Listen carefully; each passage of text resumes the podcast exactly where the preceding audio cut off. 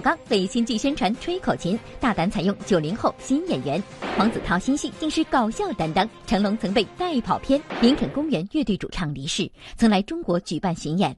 北京卫视签约歌手重磅来袭，谢芳、张牧分享音乐心得。播报热歌榜，好歌全欣赏。本周黑马叶炫清。第十一届永定河文化节开幕，赵忠祥助阵。周杰尔康表情包走红，韩红善心被恶搞，老曹吐槽表情包那些事儿。林志玲家长抱郭敬明，公主抱黄渤。范冰冰变身女汉子，一言不合就开爆。杨颖首次出演职场剧《爱吵架》，与黄轩片场玩起小游戏。谁谁输了，谁打开门大喊我是白痴，然后他输。自幼接触表演，能文能武，多项全能。播报大调查，吴刚的多彩人生。春妮与春晚有何渊源？蒋欣穿纸婚纱走秀，樊胜美又胖回去了。闫妮练出马甲线，佟掌柜渴望代表作。张嘉译、闫妮陕西话说蒙海清。更多内容尽在今天的每日文娱播报。每日文娱播报，搜尽天下娱乐，各位朋友大家好，欢迎收看，这里是正在为您直播的全新改版的每日文娱播报，我是维志。大家好，我是陈阳。改版之后呢，我们的节目将会在每天晚上的六点半和大家见面，并且时长将会延长到一个小时。还是希望有更多的朋友可以参与到我们的摇一摇当中来，因为继续为大家准备了现在正在热映电影的精美纪念品一份，并且呢，还有万达影城通州店或者是首都电影院金融街店提供的电影票两张。好了，一开始呢，我们先来聊一个话题，特别有意思。昨天呢，我收到呃朋友给我发了一张照片，我今天还特意打印出来了。当时我就惊着了啊！你看，看一看，我的前半生，作者爱新觉罗溥仪。原来我们看的我的前半生，不会是他写的吧？我觉得吧，你可以多读书，多看报，呃，少吃零食，多睡觉。好的嘛。完全不是一回事儿，行吗？哎，刚才你看的这个这个照片，给大家看一下，这个是末代皇帝溥仪写的回忆录。对，那我们现在追的这个剧啊，《我的前半生》是根据一书的同名小说改编的，所以说根本就是完全不一样的。对，其实只是一个乌龙，然后但是也给大家制制造了一点误会。对，当然了，现在这个《我的前半生》啊，播的特别好，很多人都非常喜欢看，但是马上就要播完了，可能有的朋友就说：“哎呀，这播完了以后看什么？会不会有点失落感？”那到底看什么呢？这件事情要跟大家好好的介绍一下，因为为了庆祝建军九十周年，那么在七月二十七号的时候呢，由赵宝刚导演执导的电视剧《深海利剑》将会接棒我的前半生，在七月二十七号的晚上北京卫视播出。那最近呢，导演就携剧中的这个所有的演员啊，就出席了近日的发布会。是的，要知道这个赵导呢，因为心脏原因搭桥手术啊，嗯，已经有两年没拍戏了。两年之后，他的呕心力作，相信一定必出精品，而且也会拿出他的看家本领，让我们去看一下。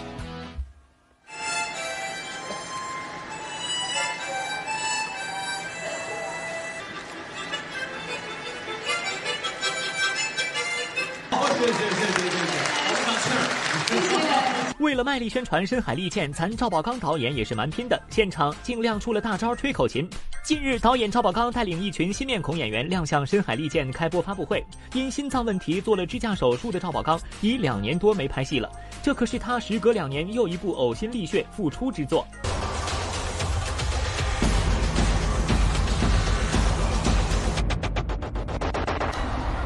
一向擅长青春都市题材电视剧的导演赵宝刚，此次竟尝试拍摄表现中国潜艇兵的军旅剧。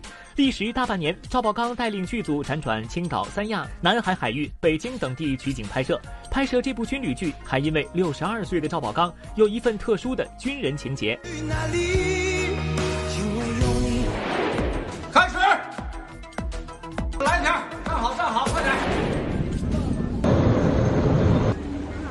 然后稍微个高一点的都会都得低着头，这是一个常态，在那个潜艇里。你像那小年轻都这样，我六十多了，你想想，让你们熟悉一下潜艇的东西。做了八颗鱼雷，啊，八颗鱼雷，而且这这鱼雷都是都是真的，铁子，都是铁子。我呢有点海军梦，生活当中特别喜欢海。我曾经畅想过北京，是吧？站在天安门城楼上，往南边一看，前门大街是一片海洋。我觉得想想特别激动这个事情，但是它不可能实现。为尽最大可能拍出真实效果，一向善于挖掘新人的赵宝刚这次全部启用新人。您别怀疑，赵宝刚可是实力演员的幕后推手。从陆毅、孙红雷到陈坤、王珞丹，哪个不是他亲手捧红的呢？人家这次对自己选的九零后新人演员更是充满信心。心里还是有点忐忑，而且我这回呢，等于稍微大胆了一点，全部用的是新人。没一个明星。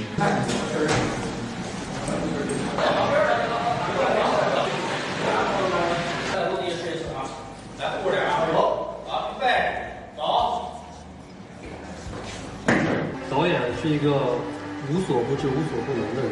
导演对我们的态度就是导演化，特别有自己艺术底线的一位导演。感谢我们今天所有的年轻演员，在这个过程当中跟我奋战了。呃，一百五十多天，呃，他们也吃了很多的苦。我想用的明星们可能不会给我这个空间和时间的，但是一部作品，我希望未来是要给给我们空间和时间是搞创作，不是给我们的时间和空间去算演员的档期，那样是拍不出好的作品。那么我们也相信呢，这部《深海利剑》之后一定会有一批这个当红的啊小鲜肉啊、小鲜花啊会冉冉升起。那说到现在的当红小生，哎，黄子韬绝对算得上其中一位。近日呢，他是出演了一部电视剧，叫做《夜空中最闪亮的星》。在这部剧当中呢，他是本色出演了一位歌手。本来以为啊他在片场应该是歌声不断的，没想到他却变身成为了搞笑担当。曹老师，听着，曹老师，我要拍镜头啊！新闻标题写 C 胖，C 胖啊！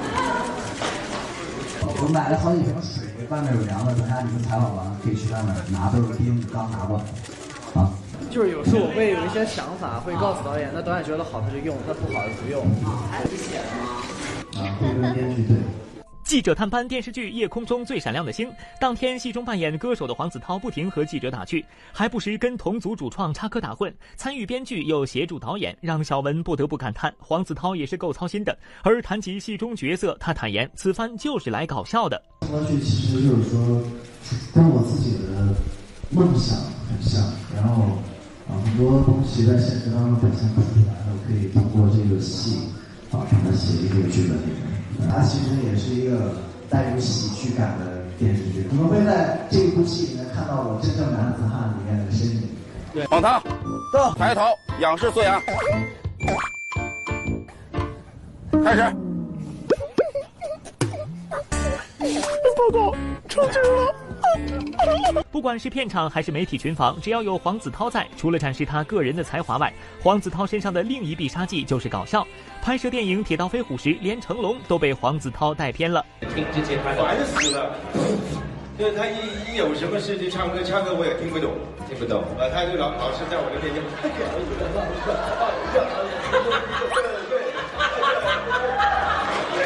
世界我自己主宰，冰冷总有片天地会属于自己。是呀，大哥取消一眼，我在在这哈哈，今天好冷啊！还跟我讲，大哥我帅。我跟你说，大哥，他他他拍这个戏啊，他也是像。在昨天。美国著名摇滚乐队林肯公园的主唱查斯特·贝宁顿呢，在家中自缢身亡，享年四十一岁。对于很多朋友来讲，林肯公园肯定不陌生，他们曾经五次拿到全美音乐奖。那么下面呢，就让我们通过一些影像资料来追忆这位全球知名乐队的主唱。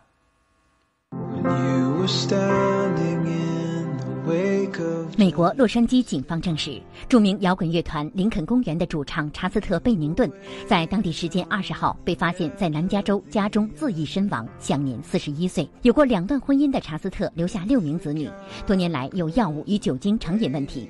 在他自杀前一周，儿子泰勒曾在咖啡杯上贴小纸条，叮嘱他珍惜生命。在今年五月，林肯公园发行最新专辑，查斯特去世当天，他们的新歌刚刚发布了 MV。You say I can't understand, but you're not giving me a chance. 我们又失去了一位优秀的音乐人，太遗憾了。生命很珍贵，请珍惜，别轻易放弃。我第一次碰电吉他，都是因为林肯公园这个乐队陪伴着我成长。林肯公园成立于一九九六年，二零零零年发行首张专辑《混合理论》，在主流音乐市场上大获成功，多年来赞誉无数。他们曾五次获得全美音乐奖，并两次获得格莱美奖。现场电影《变形金刚》一至三部的主题曲在全球广泛流行。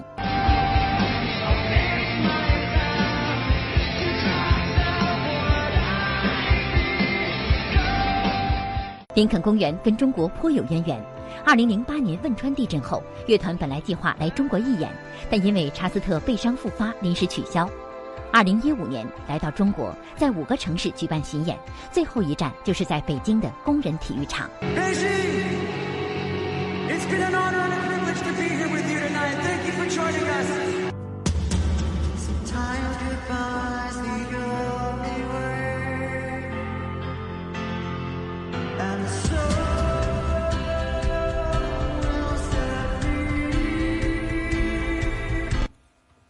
天空中又多了一颗灿烂的星星，真的是太遗憾了啊！好了，下面做一个我们新节目的预告啊！北京卫视重磅打造的深度音乐赏析类节目《签约歌手》呢，将会在七月二十八号与观众朋友们见面。是的，这档节目呢也是请来了我们北京电视台的老朋友谢芳、张牧夫妇。要知道，谢芳老师今年是八十二岁，而张牧老师今年已经是八十七岁了。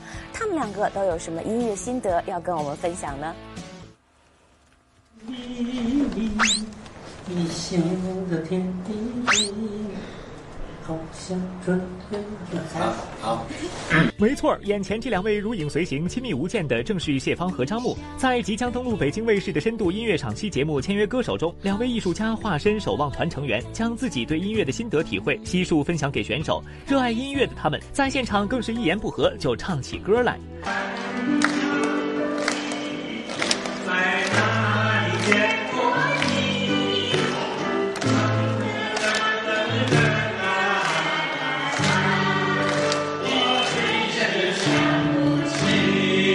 让风儿抱我。远山青又秋，蔚蓝的天真的，眼望着流云，想起了你。今年八十二岁的谢芳和八十七岁的张牧已经相濡以沫，携手走过了六十个春秋。如今的他们，无论走到哪里，彼此都相互陪伴。他们用行动诠释了陪伴才是最长情的告白，而相互尊重、追求平淡，更是夫妻二人婚姻的相处之道。那有没有您觉得哪首歌是形容你们的爱情？我们的爱情，我们的历史就是我们的性格。有一种人又有能力，他又平易近人，他就是这种人。哎呦，啊，他是艺术上追求完美，生活中乐于平凡。他高兴啊，跟大家一样。我们俩没事骑着。电动三轮逛北京，哎，人家红灯一停，人家别人谢老师都认识啊，你好，哎，你好，你好，哎，挺好。签约歌手作为北京卫视最新推出的大型音乐季播节目，汇聚了华语乐坛新出道的签约音乐人以及著名的独立音乐人、老一辈艺术家，共同完成十二期主题音乐秀和一期终极演唱会。那么现场会有哪些精彩的故事？又会邀请到哪些嘉宾？敬请关注我们北京卫视七月二十八日起每周五晚签约歌手。我要飞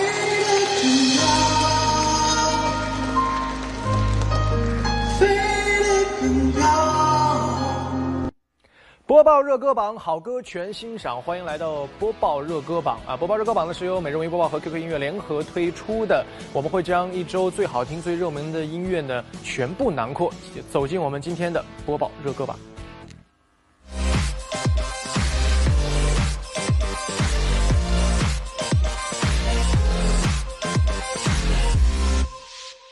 由播报和 QQ 音乐联合发布的每日文娱播报热歌榜本周揭榜。要说本周榜单的变化之大，让小文都有些始料未及。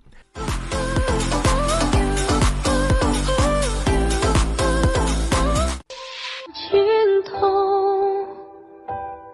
抓不住的梦，就任由它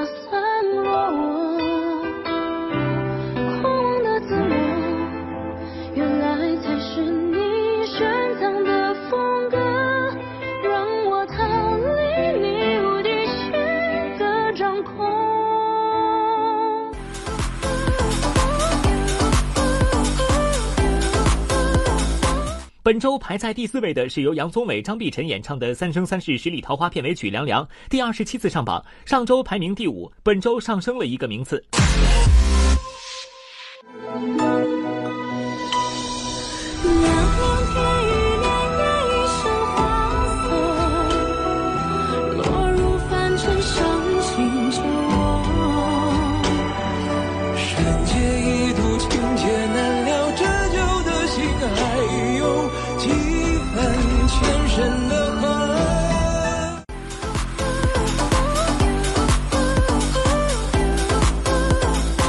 本周排在第三位的歌曲是由挪威电音天才艾伦沃克演唱的《飞地》的，第七十四次登上热歌榜，上周排名第四。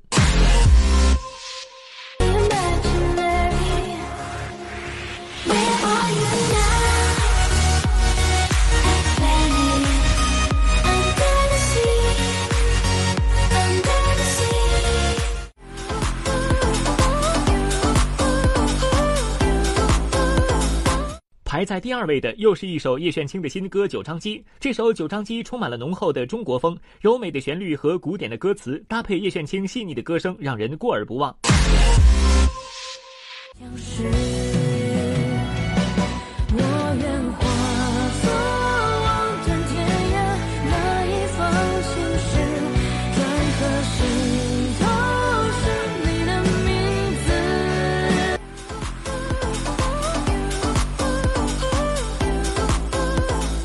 而本周的冠军歌曲则依然是岑宁儿演唱的夏至未至插曲《追光者》，上榜五次，连续两次登顶热歌榜。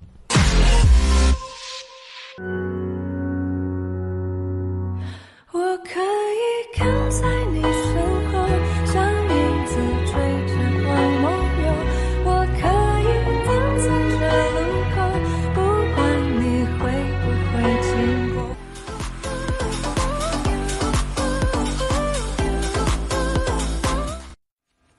想 K 歌或者还没听够，对不对？本期的播报热歌榜呢，大家可以通过 QQ 音乐的这个视频 MV 当中呢观看完整版。好了，下面来说说近日啊，第十一届永定文化节的开幕式呢在京举行啊，现场呢也邀请了很多呃知名的演员和歌手参加。那本活动呢也很好的展现了永定河文化的独特魅力。是，那我们这次永定河文化节呢，现场还看到了一个非常熟悉的身影呢，就是赵忠祥老师。难道说这次活动是由他来主持的吗？永定河，北京的母亲河，你甘甜的乳汁滋养了世世代代两岸的生灵，您豪迈的波涛浇筑成坚强不屈的精神。哎，我们熟悉的主持人赵忠祥老师怎么还演节目了呢？这是什么情况？原来导演，嗯，邀请我做主持，我说我现在好像不不怎么主持节目了，我我我出一个节目，所以他就要求我就朗诵一个这种主题诗吧。原来啊，今日第十一届永定河文化节开幕式在京举办，开幕式上邀请了多位演员、歌手以及民间艺术团参演。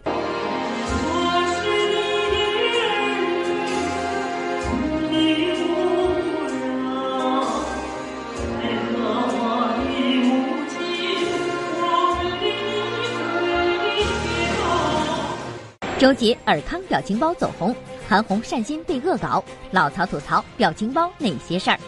林志玲家长抱郭敬明，公主抱黄渤，范冰冰变身女汉子，一言不合就开爆。播报特别策划影视圈的女汉子。杨颖首次出演职场剧《爱吵架》，与黄轩片场玩起小游戏。谁谁输了谁打开门大喊我是白痴，然后他输。自幼接触表演，能文能武，多项全能。播报大调查吴刚的多彩人生。蒋欣穿纸婚纱走秀，樊胜美又胖回去了。闫妮练出马甲线，佟掌柜渴望代表作。张嘉译、闫妮陕西话说蒙海清。更多内容马上回来。好，欢迎回来，这里是我们正在为您直播的全新改版的《美容艺播报》，我是陈阳。接下来呢，是我们老曹吐槽的时间了。最近呢，我们也发现啊，我们这个同事老曹啊，他迷上了一件事儿，那就是表情包。各个群里面啊，他到处都在发表情包，确实很活跃气氛。不过老曹自己说呢，他也发现了一些问题。那接下来呢，我们就来听听老曹聊聊表情包。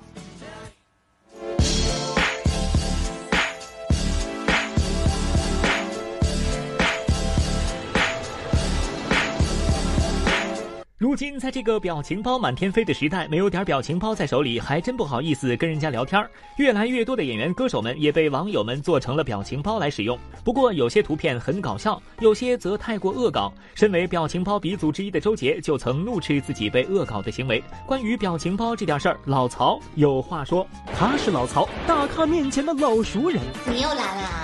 一看他就知道他是老人，老人。众人口中的曹老师，你摔着没关系，别摔了机。专注摄像影视圈十五年，他的话有分量，更有角度。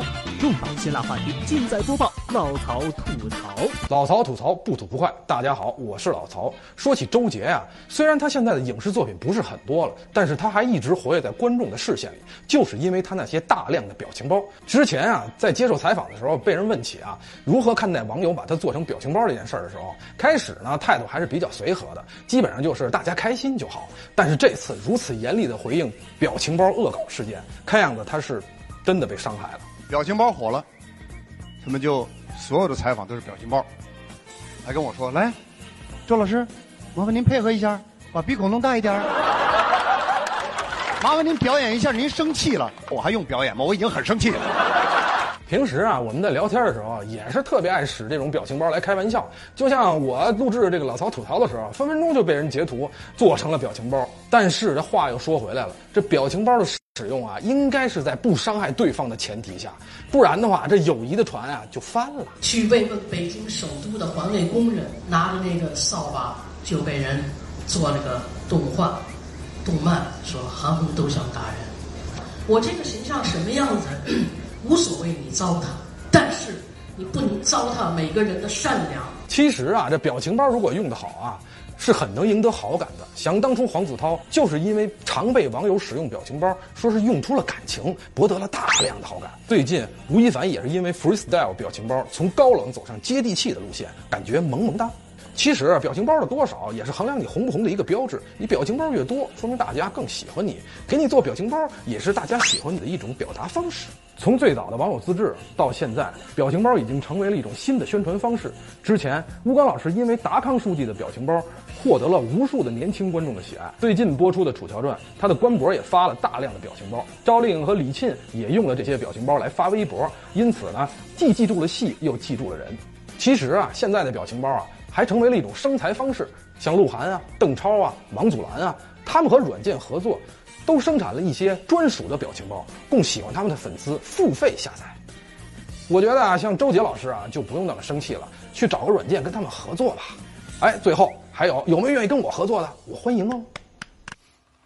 也希望我们各位播报的忠实观众啊，可以自发的给我们创作一些播报表情包，对吧？对，这是好主意。好了，下面呢要要聊一个严肃的话题了。最近呢，在这个江苏大禹呢，就出现了一个，呃，小孩走丢的事件啊。那一位妈妈呢，在去这个买药回家的路上呢，突然发现自己的孩子不见了。来，我们看一段视频。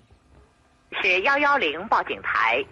喂，小孩不见了，多大？三岁。男孩是女孩？女儿。他走的快。在哪里不见的？啊，然后你们都没写呢。就是在我不在车上，好像不知道怎么就掉下去还是怎么不见了。嗯。天哪！你说这个三岁的小孩走丢了，这当妈的怎么能不知道呢？这事儿也太奇怪了。我们现在看到这个画面呢，就是后来警察调取的他沿途的录像啊。我们通过视频可以看到，妈妈呢在买完药之后呢，竟然就直接骑着电动车走了。而把自己的三岁小孩呢就忘在了原地，而小孩三岁啊，他在后面一直哭喊着追电动车，你说这怎么能够追到电动车呢？嗯，好在呢是附近的这个店主把小女孩送到了公安局，这样妈妈才又找到了自己的女儿。所以此事件呢，我们肯定不希望再发生。而最本质的是，我们希望大家无论在做什么，一定要专心、用心、长点心、上点心。而且，因为你这个跑毛溜号，可能很可能产生很大的问题。确实是这样，就像你刚才所说的，我就想起那句话：“海燕呐，你可长点心吧。”对对对，用心上心啊！好了，我们再来聊一个话题，哎，很有意思了，公主抱。你看我们陈阳这么娇小、这么美丽的女子，肯定经常体会公主抱啊！啊，大家可以想象一下，公主抱啊，大家脑海中可能想的就是一个潇洒的男士，强壮无比，嗯然后横着将这个女士抱起，啊，乖，不哭不哭。啊，这不对，这是抱孩子啊，他是横着抱的，一般是这么抱。但是我跟你说，基本上没有人抱得动我，我还挺重的。是吗？对。但是大家想象一下，如果这两个角色对调，会是怎样的一个画风呢？嗯，我们听说呢，在影视界就有很多很多的女汉子，我们来看看她们又是怎样的公主抱。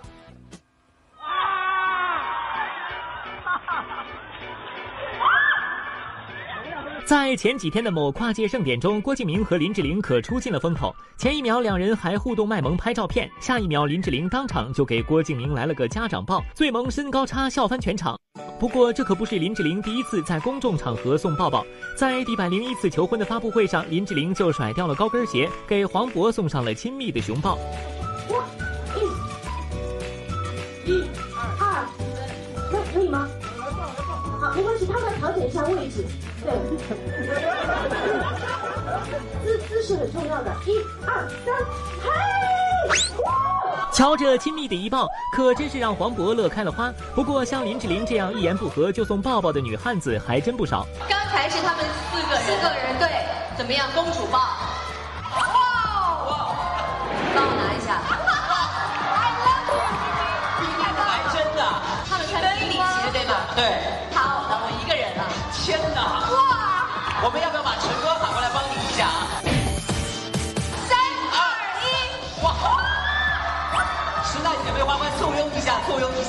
一起来合一张照，来来。您这一招是跟大黑牛学的吧？还可以撑着。好厉害哦！好了好了，抱歉。抱着熊的抱。除此之外，范冰冰还曾花式公主抱过吴亦凡，女汉子本质暴露无遗。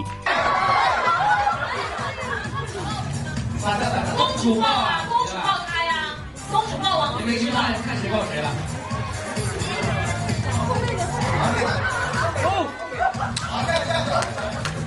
哇！不过力气大的可不止范冰冰一个。张柏芝做客某综艺节目中，不仅狂秀肌肉，还现场将何炅一把抱起来，原地转起了圈圈。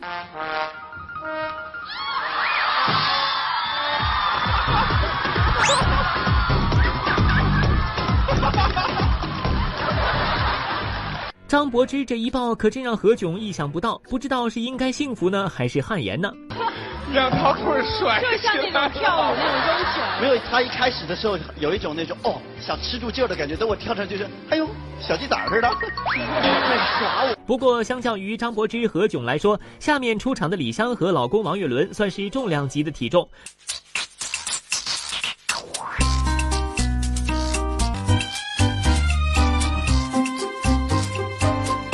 我觉得我比你累啊，行不行？别说话。好，现在看起来他们都没有什么太大的压力。时间已经过去了三十秒钟。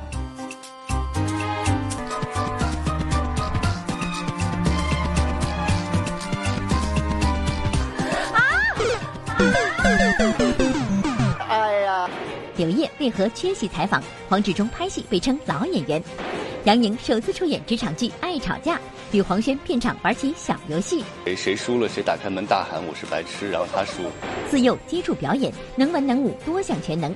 播报大调查，吴刚的多彩人生。春妮与春晚有何渊源？蒋欣穿纸婚纱走秀，樊胜美又胖回去了。闫妮练出马甲线，佟掌柜渴望代表作。张嘉译、闫妮陕西话说蒙海清。更多内容马上回来。欢迎回来，直播继续。大家好，我是维志。大家好，我是陈阳。嗯，作为建国系列的第三部影片即将上映的《建军大业》呢，是继承了建国大业和建党伟业的风格，汇集了四十多位知名的演员，让我们真的是非常期待呀。是的，那这部影片呢，主要是以南昌起义为背景，所以主办方呢也是把这次发布会的地点选在了南昌。在现场呢，我们也看到了很多熟悉的主创，比如说刘烨啊、黄志忠等等，我们来关注一下。上次扮演毛泽东到这次扮演毛泽东，正好也是六年的时间。我是黄志忠，在建军大业里扮演周德。二十三岁的我遇到二十三岁的我，首先是一个缘分吧。南昌起义定于八月一日凌晨四点举行，三枪为记。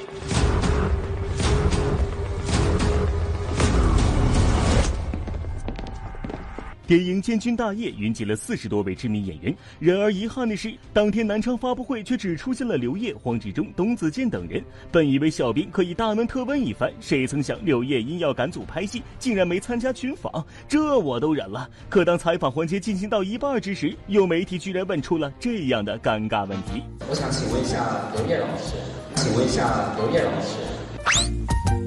刘烨明明不在场，你却问这样的问题，请问这位记者你是咋想的？当天，黄志忠也遇到了同样的尴尬问题，有媒体在提问时，居然当面称呼他为老演员。您是就是观众很认可的这种实力派的老演员，老演员。他们年轻一代在表演上面，呃，跟就是老演员有什么不同？哎，我我先说，王志忠老师是很冷静的，他不是老演员，OK。刚才这位团长已经为我这个更正了，平反了，很年轻啊，对，演员不分年龄啊大小啊，他们的表现都都非常好，非常拼，非常果断。戏外被调侃老演员，戏里黄志忠也要被欺负。这不，黄志忠立马大吐苦水，抱怨起拍戏时被人一脚踹到了群演里，这咋回事呢？现在我们小强更是死路一条。我们只有一条路可以走，武装斗争。预备。导演他就是他经他经他经常是自己要扛着机器上来，哇，没有移动，就所有演员转，哇，轰轰轰。他和他身边有一个跟焦员，因为人太多了，几百上千个人，然后跟焦员就跟着他，就导演扛着机器，跟着人就往外踹，就踹人，然后就他就转着圈三百六十度的那样拍。拍完之后，他看我没放，我从群众演员堆里爬起来，我在这儿被跟焦员一脚踹到了群众演员堆里。好，下面来说由杨颖和黄轩等人主演的电视剧啊，这个《创业时代》呢已经在北京已经开拍一段时间了。嗯，这一次呢是首次杨颖来出演一个职场的这个现代剧，而且她演了一个投资集团的分析师。是的，据说呢杨颖为了这个既熟悉又陌生的角色啊，是特地深入到了金融圈来了一番刨根问底儿。对于投资，我也真的不太懂，我只能在买东西的时候算算账吧。就是看一下哪一家卖的便宜。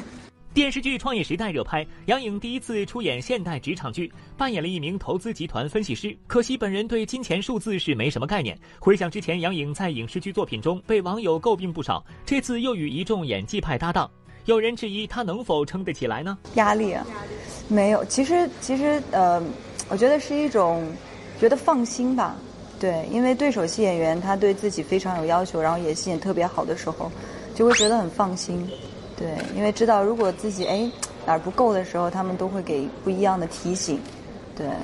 过新年你招他干什么呀？你疯了？没有啊，我就是很好奇。你别说，你替我姐妹也不能得罪他呀。他先得罪我。这也是我演过最雷厉风行的角色了，我觉得，对。嗯，感觉在办公室的时候就老发火。我跟温迪演了好几场，就是我们两个就各种各种吵啊，各种就是斗来斗去那一种戏。电视剧《创业时代》讲述了黄轩、杨颖等扮演的年轻人为了追寻梦想，踏入 IT 江湖创业的故事。从当天探班戏份来看，拍起戏来这几位确实手不离剧本，讨论也热烈。而对杨颖来说，做好内功也是必不可少的。第一次饰演职场剧，然后呃，之前我们有去采访一些就是。投资界的人士对，然后问了一下他们，就是到底投资是一件什么样的事儿，然后还有看看他们是平时怎么说话呀，平时怎么衣着打扮呀，包括他们交际的圈子又是什么样子。感谢安导和黄轩、贝贝以及整个拍摄团队，连续十六个小时，四十度高温闷热天气，依然坚持在倾盆的雷雨中，一起在创业时代的幸福。感恩有如此敬业的团队，大家都非常有耐心，然后 baby 是非常非常配合，而且也非常投入在这个戏里，合作起来非常舒服的一个呃对手戏演员。黄轩老师刚开始的时候给我的印象其实是，呃，比较斯文一点。我郭今年。好像是那种比较狂热一些的那种感觉，我发现黄轩老师还是可以非常狂热的。谢 谢谢谢。谢 什么？接宣传费。这一来一往，看得出来，这第一次合作，黄轩和杨颖两人就是默契十足呀。这不，整个氛围就是严肃中又有活泼。拍戏之余，两人还玩起了幼稚游戏。刚才出来之前，我们俩就就是钉钢锤，谁输了谁出，打开门去大喊一声什么。一般这种主意都是谁出的？他出的。他刚才说我们俩钉钢锤，谁输了谁打开门大喊我是白痴，然后他输，然后他输了。然后最后我们就说，哎，别别别这么喊了，万一这个什么什么上上热搜了什么。然后最后我又想出一条，我说好，咱俩再猜谁谁输了，谁大喊一声我想上热搜，然后我输了。好了，下面又到了我们的跑播环节，欢迎大家。我们倡导的是健康生活啊。今天来聊一聊，就是徐熙媛，就像大家很少见到她，对吧？呃，因为她生完孩子之后呢，就将这个重心转到了家庭当中。呃，但是呢，呃，这个现在呢，最近啊，这个频频的上热搜、上头条，而关注的热点呢，都是说，哎，徐熙媛最近变胖了，哎，徐熙媛怎么越来越胖了？啊，徐熙媛怎么胖成这样了？对于这个外界对她的身材过度关注呢，徐熙媛是有点烦了。昨天呢是怒发了一条微博啊，微博当中呢她就说，女演员跟正常人一样也会老去啊，她们也是顶着巨大的压力才减肥的，她们有多饿没人能体会，啊，她说要享受生活，也劝女性们呢别太钻牛角牛角尖了。女演员们呢也是正常人，何必太苛责？啊，工作呢是这个呃敬业的好演员，现在呢当了妈妈，所以其实在这里我觉得。享受人生吧，做一个很正常、很喜欢的女人就好。为了徐熙媛这种勇气和这个洒脱，点赞。呃，但是这个问题确实其实还是挺难的，所以我想问问，如果有一天陈阳变胖了，陈阳你会怎么回答呢？我从来都不忌口的，但是我很注意锻炼。对对，比如说经常我会跑跑步啊，对吧？嗯。运动就是为了多吃一点，对吧？对，就是这样。其实刚才伟志说到敬业呢，我觉得接下来我们要说到这位也真的是一位非常非常敬业的老戏骨，那就是吴刚。不过现在呢，我们都喜欢叫他达康书记。其实提到吴刚呢，大家都知道他已经在北京人艺的这个话剧舞台上摸爬滚打有三十多年的时间了。啊，他不仅会演戏，而且呢舞还跳得特别好。所以接下来就进入到我们的播报大调查。接触表演，小学二年级的时候参加了中央电视台的银河少年艺术团。年少入行拍戏，有幸跟这个尤本昌老师，呃，我演他儿子。文能登台演小品，干什么呢你？这，我换大秘密呢？这是歌舞团。舞能边跳边说唱，他们日出而作，日落而息，乐业安居。播报大调查，吴刚。达康书记前的多彩人生。这笔钱，给大家一个星期的期限，钱不到位，主动辞职。今年春天，年过五十的吴刚一夜间因为达康书记一角，突然成为了流量担当。关于他的段子和表情包也是层出不穷。或许十年前，吴刚不会想到有一天自己会成为网红。这个在话剧舞台上摸爬滚打了三十多年的老演员。早在多年前就拿到过话剧界的最高奖项金狮奖。一九八五年九月，怀揣着对表演的梦想，吴刚考入了北京人艺学员班。北京人艺是所有想从事舞台表演的人的一种圣地。然而，在考上人艺之前，其实吴刚已经有了考取中央戏剧学院失败的经历，甚至一度转行成为一名警察。电影学院，电影学院我就没敢考，不行，我这形象可能不行，真的有一种有一种自卑感。我一想，话剧，戏剧学院应该没有问题，在那儿去考试去，因为舞台跟观众还有一定的距离呢，那我觉得还可以。我去到那儿去考试的，也没考上。那做警察的时候，其实也没有放弃，说是想当演员的愿望，是没有没有，一直一直在心里边默默的得干这事儿。嗯嗯。那当时考上人艺是一个什么样的感觉？我觉得你要说特别激动，也没有特别特别激动。我觉得哇，就是开心呗，太开心了，高兴，就终于我的梦想能够实现了。毕业后，吴刚选择留在剧院演出，并接连出演了《天下第一楼》《茶馆》等在内的二十余部话剧。然而，在职业生涯的初期，吴刚却发展的并不顺利。在上学的时候，像洪远征啊，像于秀清啊，那都在剧院能够演主演了。嗯，那您那时候就演的角色有多多一些吗？呃，不是太多，跑跑龙套啊，这个主要是这些。第一个演主角的应该是雷雨，演周平的。那时候剧院要培养青年演员。我有一个戏，《哗变》，我演过很多角色。我最喜欢的一个角色就是里边的辩护律师格林沃。为了这个戏，这个角色我等了十多年。当时是任宝贤老师演，忽然之间他失声了，说以这个吴刚作为青年演员培养对象，赶快，说你三天一定要把他所有的台词全部背下来。完之后导演要拍戏，我说我随时可以在舞台上跟他们合成。没演了。怎么呢？宝贤老师声音好了。虽然他是类天狂型人格，虽然这会影响他作为下级执行上级的命令，却会影响他执行指挥官的职务呢？这有可能。这种影响职务的特征，作为咱们单独面试，能发现吗？机会永远留给有准备的人。有人认为吴刚是大器晚成，这样的说法准确又不准确，因为吴刚出道其实很早。出生在北京一个军人家庭的他，小学二年级就成为一名小演员。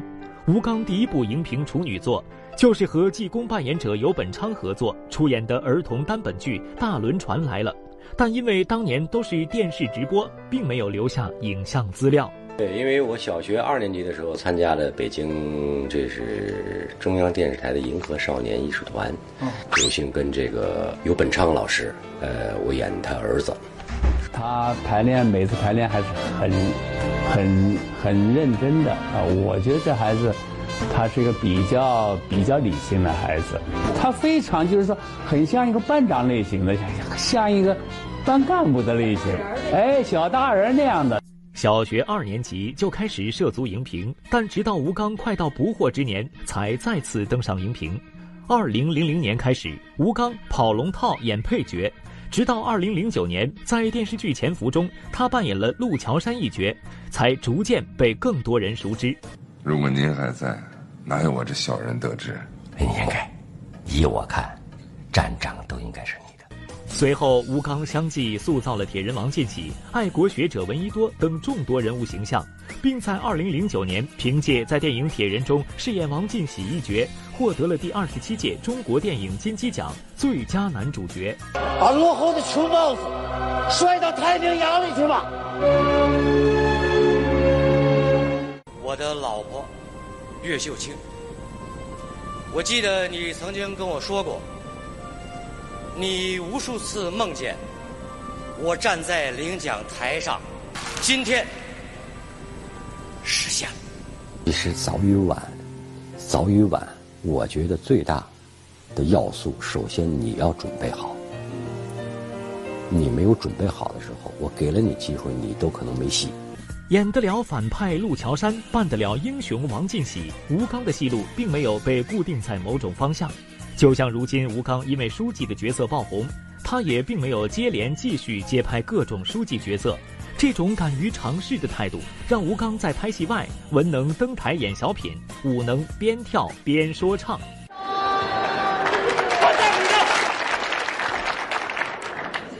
你换大米，你可别影响我练声。这个晚会嘛，得得喜庆嘛。对，而且吴刚老师那两嗓唱的好专业哦。我养废了牛劲了，真的是。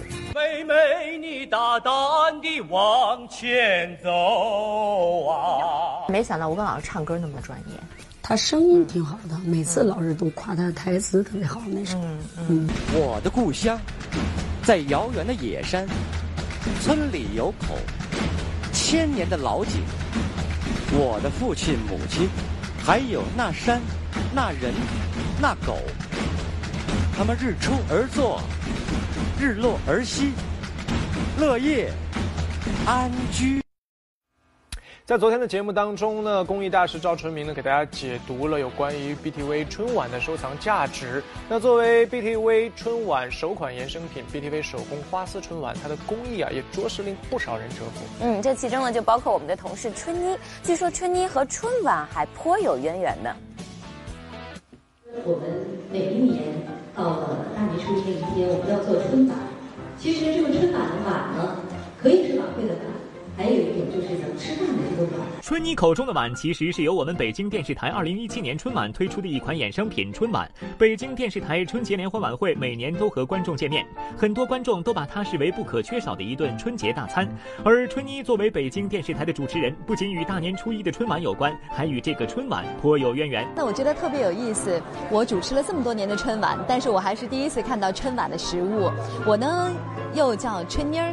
出生在春天，正月里出生，所以也是一个春天的季节，啊，也是春节这样一个，呃，中国最传统的一个节日当中出生的，所以很符合这样的一个氛围和气氛。所以我当时还笑称我说春妮主持春晚，手里拿着春晚。从二零一七年春节联欢晚会首次推出春晚到两个月前正式对外销售，很多人都被这款纯手工打造的花丝春晚所吸引，慕名前来品鉴购买。以前已经快失传的一门手艺，然后给抢救保护下保留下来了，而且有机会能够亲眼的去见到它，我觉得机会很难得。您做一个这个碗的这个边上的一些这些东西来啊，是这么着吗？我我做的话，我得差不多一个礼拜，因为它从拔丝再压完，我再制再掐，这一个碗最少得一百多个，一点点的弄，所以工作量也挺大的。哎，对。我瞅着都不敢想象，瞅着说不行，弄不了，太复杂了。通过这这个几次做活动，很多人都了解了花丝镶嵌工艺是什么是什么工艺了。哎，这个对于文化传播也有很大的作用。吉祥、幸福、美满，所以呢，今年这是我们的一个吉祥物，觉得很有意义，呃，有必要买一个给给儿女们留下一只金饭碗，很有意义。收藏的不仅仅是这个碗的物质本身，更是收藏的是一份匠心，收藏的是一份祝福，收藏的是那一份在碗里的浓浓的亲情。蒋欣穿纸婚纱走秀，樊胜美又胖回去了。闫妮练出马甲线，佟掌柜渴望代表作。张嘉译、闫妮陕西话说蒙海清。更多内容马上回来。欢迎回来，直播继续。大家好，我是维志。大家好，我是陈阳。嗯，下面来说走秀啊，大家应该都没少见，对吧？那平时看到的这个模特都穿的是光鲜亮丽的，可是您见过穿纸走秀的吗？嗯，前段时间呢，这个蒋欣啊就现身上海参加活动，穿了一身纸婚纱，可谓是赚足了眼球。但是呢，眼尖的朋友也发现了，之前瘦身成功的蒋欣，这似乎又胖回去了。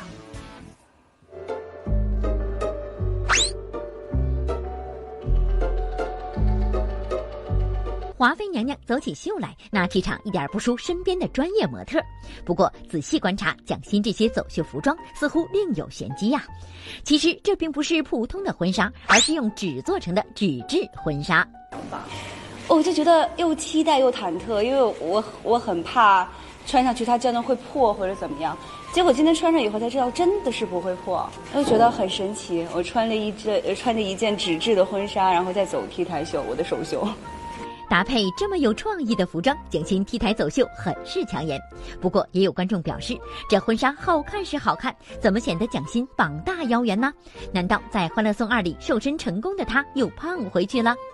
目前啊，目前还没有太去维持身材，因为没有时间去健身，就想能够尽量睡饱。其实睡觉对于女孩子来说是最好的一种，呃，生活方式，就是可以让你变美。女人就是要睡，睡美人嘛。性格大大咧咧的蒋欣，对于体重和年龄问题都是随性的好心态。而最近有消息称，《欢乐颂三》已经开始筹备，不知道蒋欣会不会和其他《欢乐颂》四美再续前缘呢？这个我还不知道，因为这个演员不太会考虑这些，就是看制制片方跟导演他们是怎么想，还有编剧嗯。他自己会期待的，蛮期待的，五个女孩子又可以聚在一起了，嗯。所以说啊，在减肥这件事上，我觉得蒋欣好好的应该跟闫妮儿学一学。是的，闫妮儿呢最近在出席某活动的时候呢，让大家都惊呼哇，变化好大呀，瘦了好多啊，而且据说呢还有了马甲线。哎，这个马甲线我们都知道不是那么好练的，得先减脂再塑形。陈阳很专业，他有马甲线。你怎么知道？那个。看到你拍发的照片了，对，我在吹嘘哈，哦，所以说我知道这个过程就知道有多么的辛苦。那他这个到底有什么秘诀呢？我们来问问闫妮儿。成功的闫妮惊艳了许多人，以至于前来找她咨询的人络绎不绝。她也俨然成了大家的减肥顾问。但真的说起这减肥心得来，闫妮的方法其实格外简单。比如说，嗯，少油少盐呀，晚上少吃，其实也很简单。当然，不仅是瘦了，闫妮还练出了马甲线。要说这其中有什么奥秘，那就是持之以恒。坚持每天二十分钟，就这样就可以了。您大概坚持了多久呀？嗯，反正就是说，你你什么时候都可以，每天都也也有一年多吧。就是你哪怕躺在床上，你也可以做仰卧起坐嘛，做到哪儿都可以，就这样。瘦下来的闫妮现在是人见人爱，花见花开，车见车载。不过会看自己以前的照片，她也有种往事不堪回首的感觉呀。我我觉得好像其实就是瘦下来，还真的是跟以前不一样了。我在看我以前的照片，我也往后撤半步，我说：“哎妈呀，好像那个时候是没有现在状态好吧。”张小武。我爱你。闫妮曾经的代表作是二零零六年的《武林外传》，虽然她饰演的佟湘玉妖娆妩媚，但却免不了有些太接地气了。就是说，你喜不喜欢我？以后天请大声点。佟掌柜让闫妮大红后，一大波充满喜剧因素的戏找上了他的门。咱俩出现啥问题了？你烦我了？我都没烦你。轻点的，干啥呀。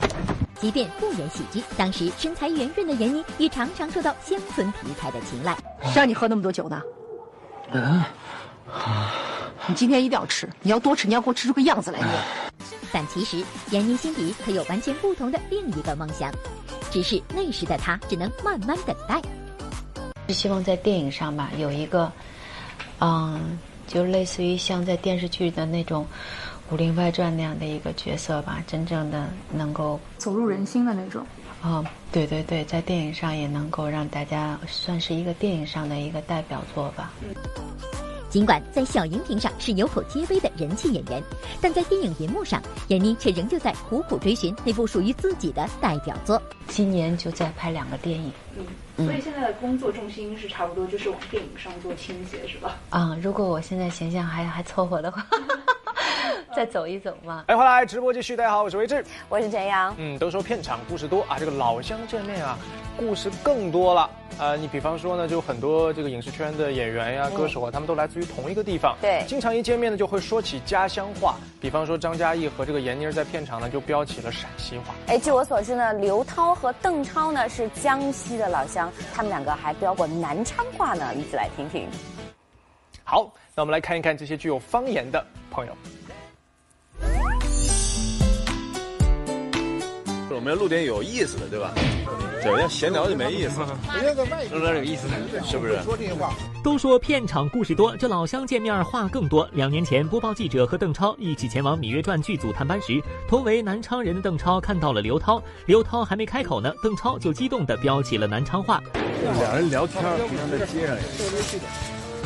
啊，老师，我我我太远了，都过来，你们过安了呀？不是东。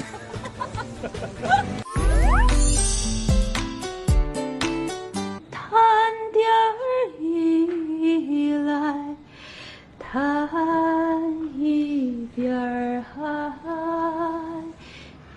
哎呀，你这歌唱的太悲惨了，唱个高兴一点的嘛。该你了。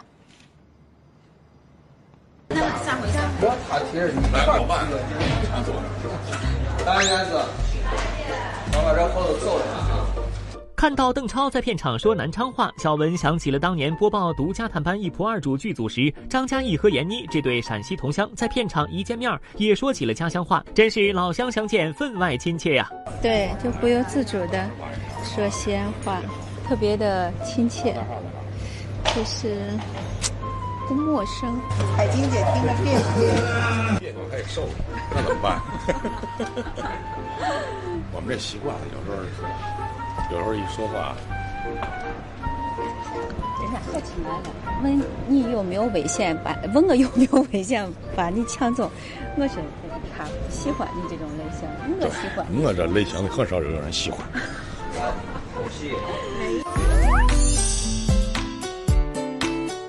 这位女侠，您就当我是个屁，放了我成吗？你能别给脸不要脸吗你？我们俩反正第一次认识就是春燕的时候，在副导演那儿做副导演，然后帮他实习。哦，他那会儿还是个演员副导演，然后每天拉着我去现场。我对他印象最深就是他眉毛特别粗，所以我就是一直说，哦，那个长得像蜡笔小新的就是他呀。一开始第一次的时候还杨乐哥哥，杨乐哥哥，我说这个实在是太跳了，你就别管我叫哥了。不过要说让小文觉得可乐的一对老乡，那就是关晓彤和杨乐了。这两位土生土长的北京人，不仅说起话来浓浓的京味儿，性格上也都有北京人的幽默，爱贫嘴。都打招呼情侣，当时我这谁？关晓彤，关晓彤，是我认识那关晓彤，是你认识那个啊？我是吃了好几斤，他他他大我，他八六年的啊，不好意思啊，杨乐哥哥把你年龄说出去。